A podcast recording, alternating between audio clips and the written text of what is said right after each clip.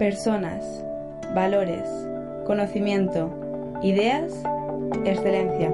Este es un recurso realizado por porfineslunes.org. El arzobispo, premio Nobel de la Paz, el sudafricano Desmond Tutu, decía esta frase. Me pregunto qué Biblia está leyendo la gente cuando afirma que la Biblia y la política no tienen nada que ver. ¿Sabéis? Esta misma pregunta es la que se habrían hecho los judíos del siglo I en Jerusalén. A lo largo del mundo y de la historia han sido categorías que se han influido constantemente. El concepto que tú tienes de Dios influye en el concepto que tú tienes de la vida pública, de tu ejercicio como ciudadanía. Incluso si no crees en Dios, eso también incide en la clase de persona que tú vas a ser en la sociedad. De alguna manera son como dos caras de una misma moneda. Las personas somos personas completas que no pueden hacer separación en vidas independientes. Lo que creemos en un área influye en todas las otras áreas. Eso no significa decir que espiritualidad y política o espiritualidad y ciudadanía son una misma cosa. Eso tampoco implica decir que no debe existir una separación de Iglesia y Estado. Debe existir separación de Iglesia y Estado, sino implica que lo que pensamos en términos espirituales tiene muchas repercusiones en el área de la ciudadanía y de la política hemos tenido un problema. El problema se ha llamado lo que ha ocurrido en Europa después de la Ilustración en el siglo XVIII. Se ha comenzado a crear la ficción de que el ser humano puede vivir vidas separadas, puede ser una cosa en un lugar y otra en otra, que el ser humano, por decirlo en términos de un material que también hemos trabajado, es más como una naranja que como un melocotón que en el interior de nosotros tenemos partes separadas que nosotros podemos mantener aparte sin que unas se influyen a las otras. Pero esto es nada más que lo que en derecho diríamos una ficción legal, porque realmente en la práctica no existe separación. Unas cosas influyen las otras. Déjame que os haga esta pregunta. ¿Era político Jesús? Porque con esto tendremos una gran respuesta. Cuando nos preguntamos cuál debe ser la relación entre ciudadanía y discipulado en mi vida, yo tengo que mirar cuál era la relación entre discipulado, entre, entre vida y ciudadanía y política para Jesús. Yo soy un discípulo. Si soy un discípulo, soy alguien, alguien que sigue al maestro. ¿Cómo era el maestro en esta área? ¿Era político Jesús? Ser discípulo, como decimos, es ser un seguidor de Jesús. Ya hemos afirmado que en aquella sociedad lo político y lo religioso no eran compartimentos estancos. Pero, ¿qué hizo Jesús? Lo que vemos es que Jesús rechaza alinearse con los partidos políticos religiosos de su tiempo. Por lo menos sabemos de cinco. Fariseos, saduceos, esenios, herodianos, celotes. En este sentido, Jesús no está jugando la misma partida que el resto de los partidos. En Juan 18:36, él afirma, mi reino no es de este mundo. Y el reino de Dios lo que quiere decir es que no es un reino más. No es un reino que está compitiendo por la lealtad con el resto de reinos. Jesús rechazó convertirse en el rey de un reino. Quisieron hacerle rey en algunas ocasiones, pero Jesús no estaba soñando en ser el rey de los judíos, sino que Jesús tenía un programa mucho más amplio para ser el rey de reyes, el rey de todas las naciones, no para conformarse con ser el rey de un minúsculo país. La idea que hay detrás y que quisiera que conservarais es esto. Jesús no es uno de los nuestros. Nadie puede reclamar que Jesús es el que da soporte a su causa. Los países han ido a las guerras diciendo que ellos iban en el nombre de Jesús y que Jesús estaba de su lado. Pero esto no es cierto. Jesús no es de derechas. Jesús no es de izquierdas. Jesús no es independentista. Jesús no es unionista. Jesús no encaja en nuestras categorías. La pregunta es siempre la misma. ¿Somos nosotros uno de los suyos? No es si Jesús es uno de los nuestros, sino si nosotros somos uno de los suyos. Hay un texto muy impresionante cuando Israel está en los llanos de Jericó y de golpe se presenta el capitán del ejército del Señor. ¿Os acordáis? Josué fue hacia él y le dijo, ¿eres uno de los nuestros o de nuestros enemigos? Esto es lo que siempre preguntamos. ¿Eres de los nuestros? ¿Os acordáis la respuesta de Jesús? Jesús dice, no, pregunta mal formulada. Yo no soy uno de los vuestros, pero tampoco soy uno de los otros, sino que yo soy el capitán del ejército del Señor. ¿Sois vosotros el ejército del Señor? ¿Sois vosotros los que estáis de mi lado? Esta es la cuestión. No si Jesús es uno de los nuestros o no. La misión de Jesús en la tierra está relacionada con destruir el mal rescatando el pecador y tiene profundas consecuencias políticas. Quiero solo ver tres momentos y solo en Lucas, ¿vale? He escogido solo tres pasajes para que veáis las profundas implicaciones políticas y de ciudadanía del ministerio de Jesús. En primer lugar, el cántico de María. Pensad que esto se produce antes del nacimiento de Jesús. Jesús estaba en el vientre de María. Lucas 1, 46 a 55. La humildad será exaltada por encima del orgullo. Él ha quitado a los poderosos de sus tronos. ¿No os parece político esto de quitar a los poderosos de sus tronos? ¿No os parece político que los hambrientos han sido colmados de bienes? Esto es intensamente político. ¿No os parece político que ha despedido a los ricos con las manos vacías? Esto es un programa político, lo de despedir a los ricos con las manos vacías. La madre de Jesús pensaba que la venida del Mesías era profundamente política. La misericordia de Dios era derramada sobre los pobres. Y María y Elizabeth eran un ejemplo de cómo la misericordia estaba siendo derramada sobre aquellas dos pobres, ¿no? Y que traerá un cambio definitivo en el orden social. Los de arriba en el reino van abajo y los de abajo van arriba. Este es el cumplimiento de la ley y del mensaje de los profetas. Esto es el cumplimiento de Amós, es el cumplimiento de Miqueas, es el cumplimiento de Isaías, es el cumplimiento de los propósitos de Dios a lo largo de todo el Antiguo Testamento. Un segundo texto, Lucas 4, 16 a 25. El jubileo anunciado. Es uno de mis textos preferidos de la Biblia porque Jesús hace una declaración de misión. Una declaración de misión personal. Hoy en día todas las empresas tienen una declaración de misión, todos los organismos tienen una declaración de misión. Jesús también tenía una declaración de misión. ¿Cuál fue su declaración de misión? Se va a Nazaret, el pueblo donde él había sido criado, se mete en la sinagoga y dice, pasadme el rollo de Isaías. Le pasa el rollo de Isaías y lo abre y lee esas palabras que terminan con proclamar el año favorable del Señor.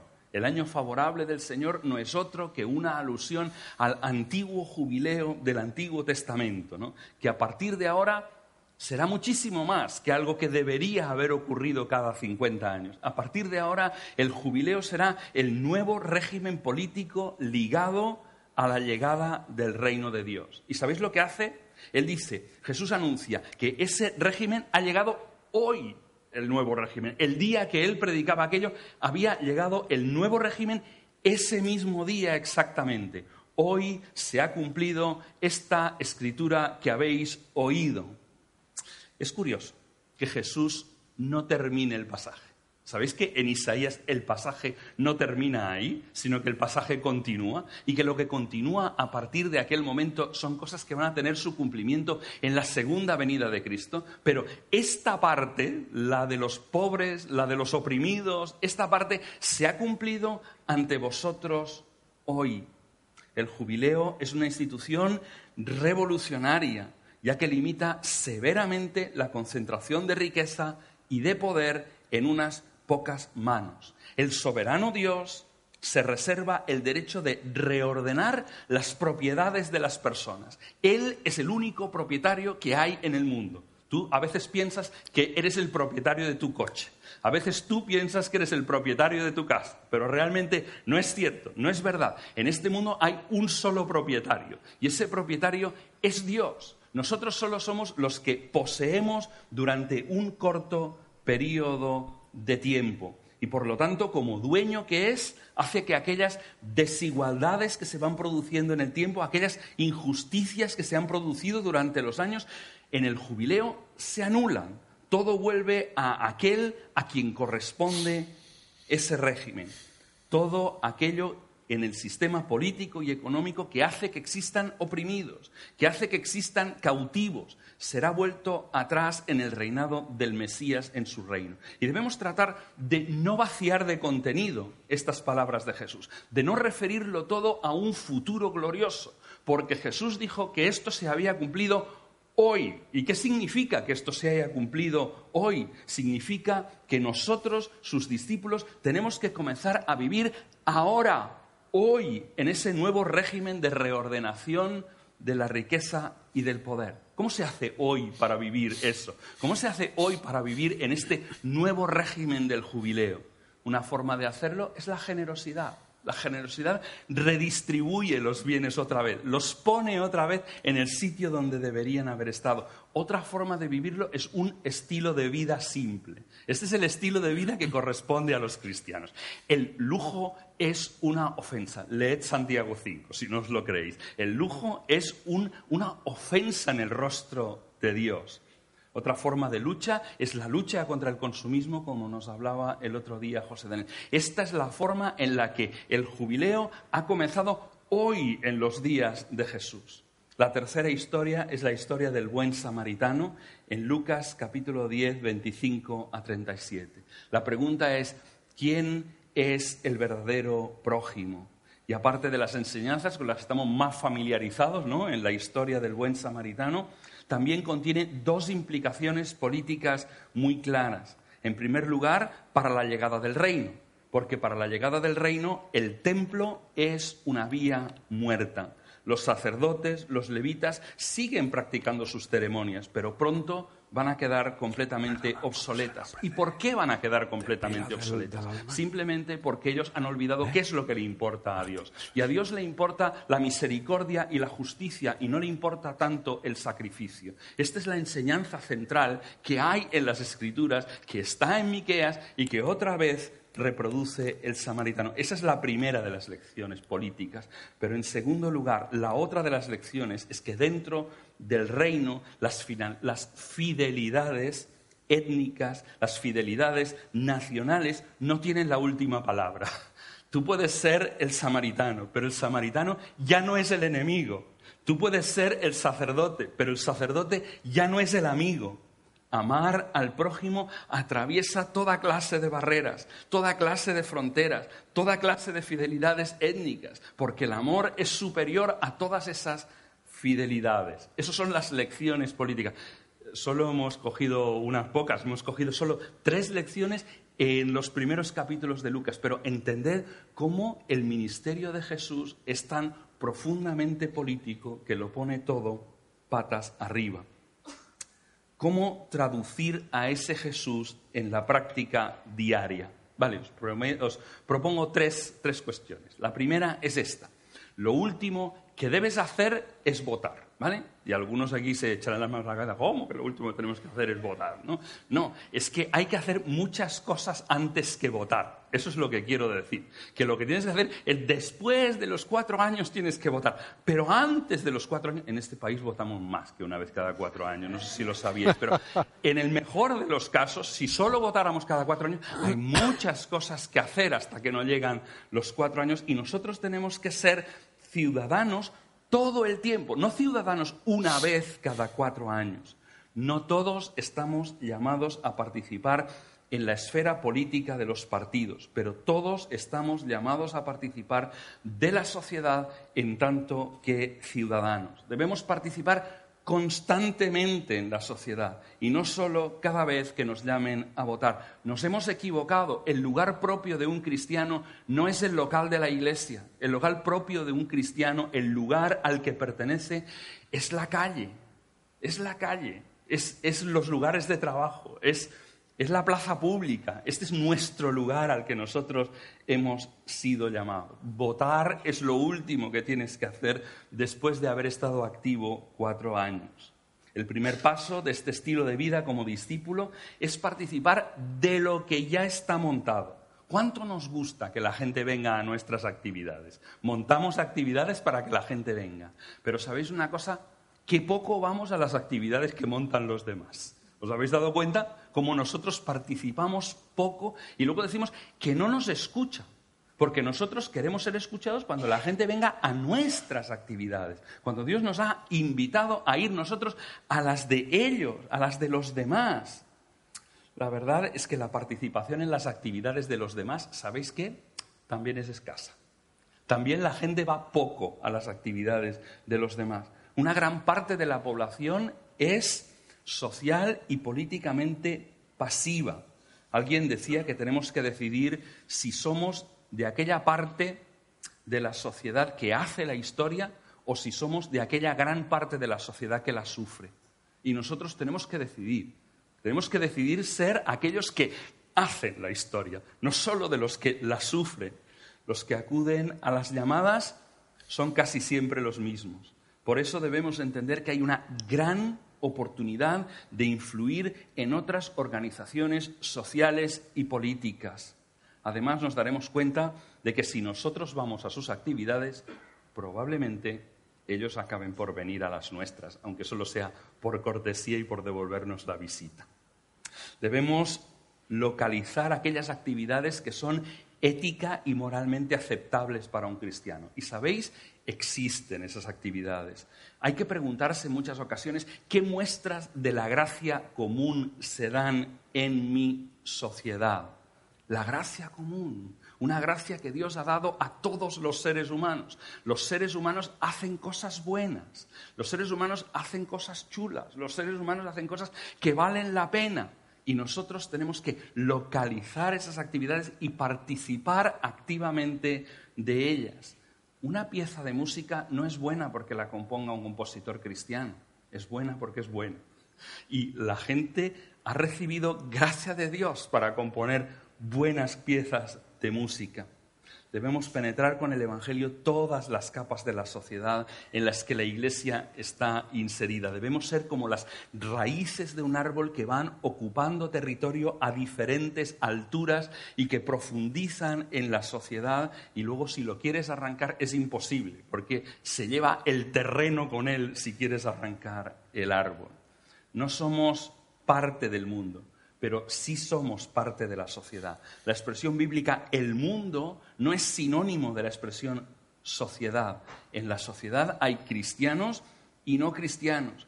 Y a veces, desgraciadamente, los cristianos actúan bajo los principios del mundo y no bajo los del reino.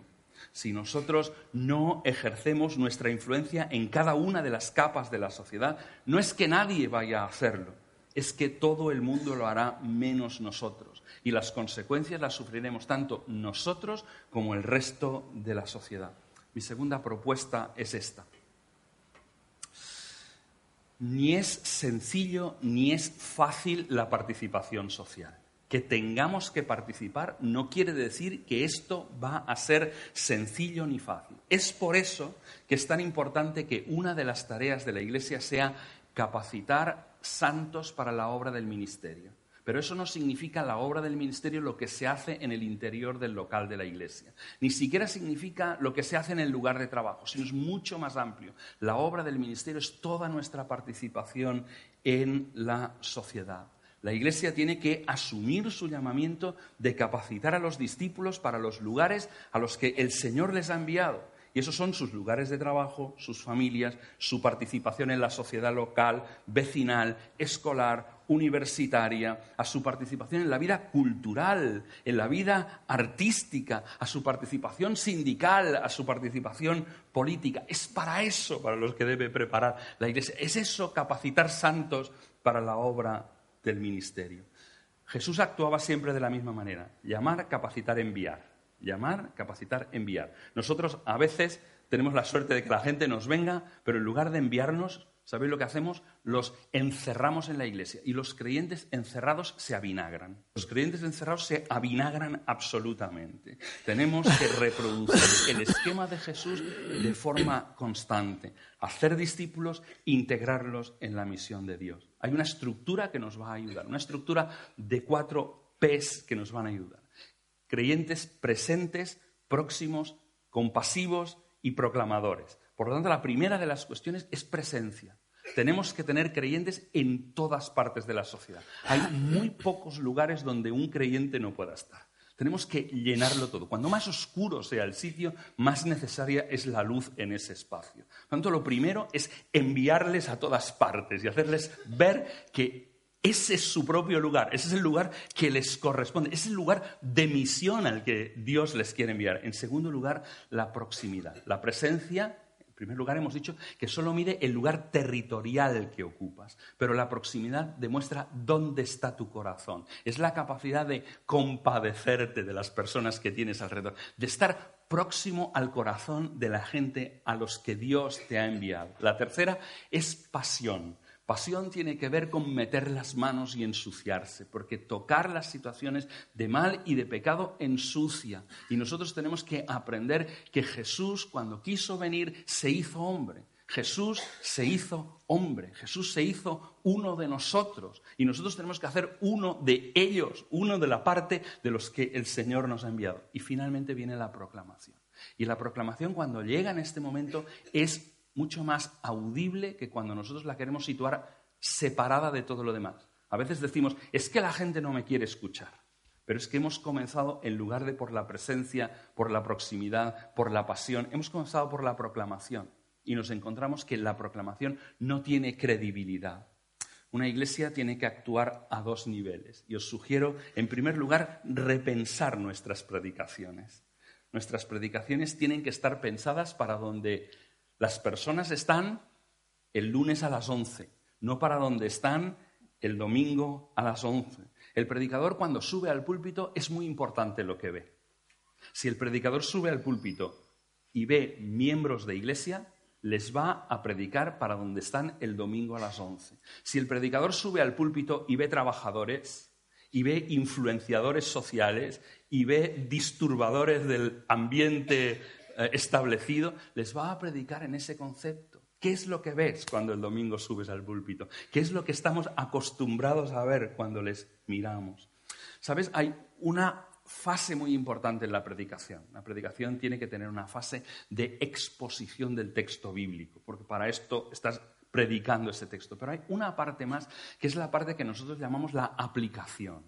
Y en la aplicación es donde tú escoges Tú escoges a qué territorio aplicas ese mensaje. Y si siempre aplicas a la vida de piedad personal de la gente, si siempre aplicas como mucho a la vida familiar de la gente, si siempre aplicas a la vida de iglesia de la gente, tú no estás capacitando santos para la obra del ministerio. Lo siento, pero no lo estás haciendo. Tienes que capacitar a la gente para donde estarán, para donde estarán en sus lugares de trabajo, para donde estarán en la sociedad, para donde van a tener dificultades el lunes. En segundo lugar, debe hacer discípulos intencional y relacionalmente. Cambiar la predicación y hacer discípulos. Es esencial que nos demos cuenta de que el Señor nos envió a hacer discípulos.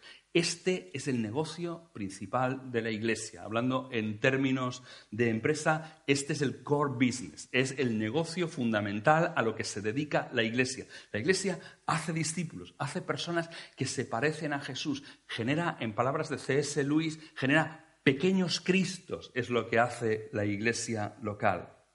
Puede que los pastores y los líderes tengamos poco tiempo, pero el poco tiempo que tenemos lo tenemos que dedicar a lo que Jesús nos dejó. Y eso significa hacer discípulos intencional y relacionalmente. Grupos muy pequeños de personas, de tres o cuatro personas, que trabajarán juntas durante un año o un año y medio para ver crecimiento a la imagen de Cristo.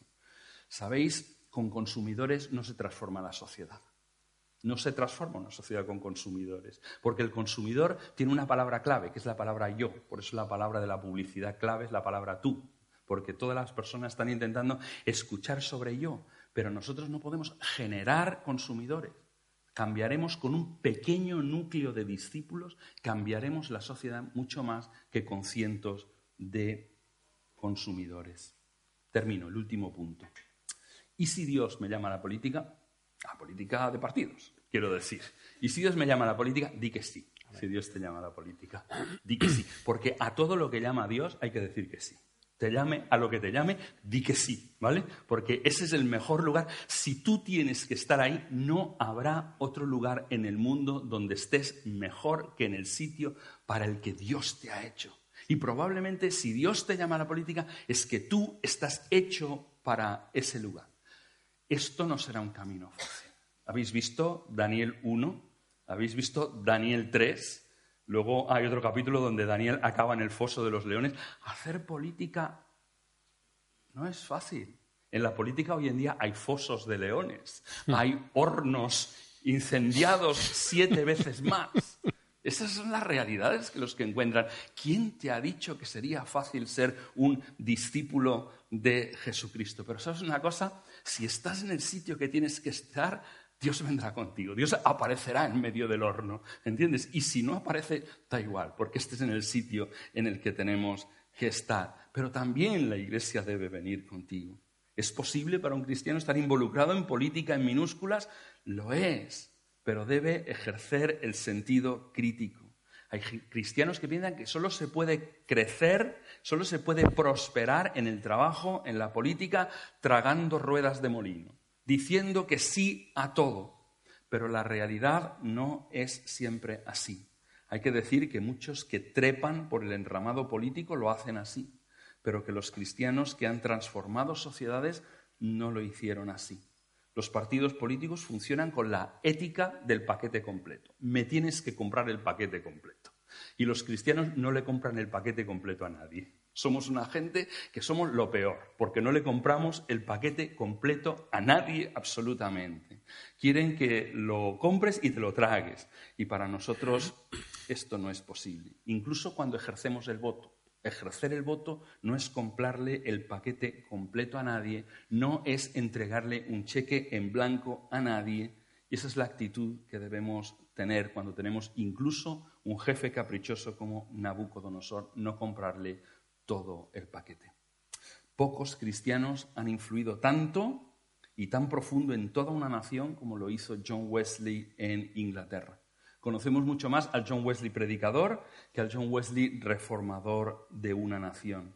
Pero solo se puede entender la potencia mundial que fue Gran Bretaña en el siglo XIX si entendemos las reformas de Wesley.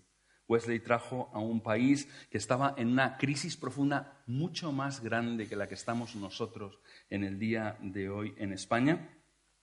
Y él fue el hombre, en frase de otro político, que restauró el alma de una nación. Restaurar el alma de una nación. Detrás de él vinieron los santos. Detrás de él vinieron la secta de Clapham, de la cual reformadores como William Wilberforce o Josephine Butler, una de las primeras feministas de peso. Lo mismo podríamos decir de aquel que se conoce como el padre de las misiones, William Carey en la India. Puso la India patas arriba, de Finney en Estados Unidos. Ellos fueron de todo menos conformistas. Su éxito se debió a que tenían un solo Señor y no se inclinaban delante de nadie.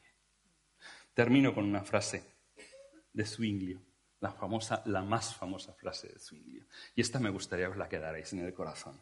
Por el amor de Dios, haced algo valiente. Amén.